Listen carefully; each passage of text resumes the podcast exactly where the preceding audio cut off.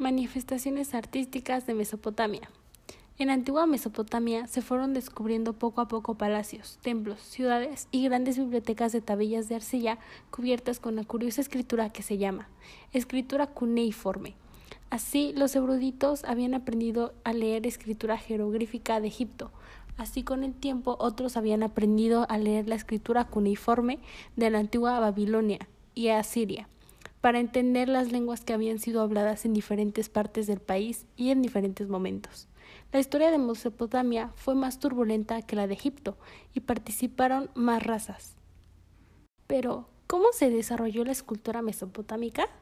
Las primeras obras sumeiras encontradas eran de la ciudad de Sumeira, llamada Ur, y en un lugar a unas pocas millas de ella se construyó un templo de una diosa llamada Nin Karshag, alrededor del año 3100 a.C., por lo que el arqueólogo Sir Leonard Woolley descubrió las tumbas de los reyes y reinas que probablemente datan cerca del 3500 a.C.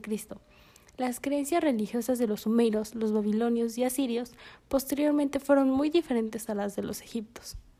Escultura mesopotámica. En esta investigación también se encontraron las figuras de los carneros, que habían sido talladas en madera primero y cubiertas luego con láminas delgadas de oro y platas, escamas de cáscara blanca y lápiz lazuli, para representar mechones de pelos. Estas esculturas se encuentran en el Museo Británico y en el Museo de la Universidad de Pensilvania.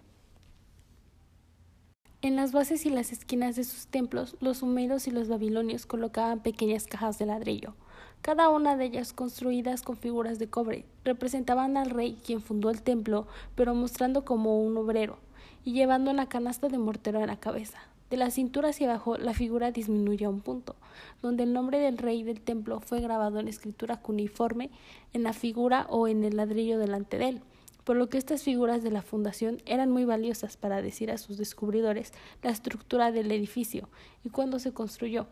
En algunos edificios se coloca una hilera de pequeñas cajas de ladrillo, tres, de la, tres lados a lo largo en cada pared. Literatura mesopotámica. El surgimiento de esta literatura en esta región tuvo lugar en el antiguo reino de Babilonia, aproximadamente en el año 3000 a.C. Para este momento, las relaciones y la convivencia que existían entre sumerios y acaídos generó la necesidad de crear una escritura que pudiera ser entendida por los dos idiomas de manera que surge la escritura cuneiforme. Además, estos, de estos habitantes, Mesopotamia también contaba con la presencia de babilonios, quienes participaban activamente en el desarrollo de la cultura.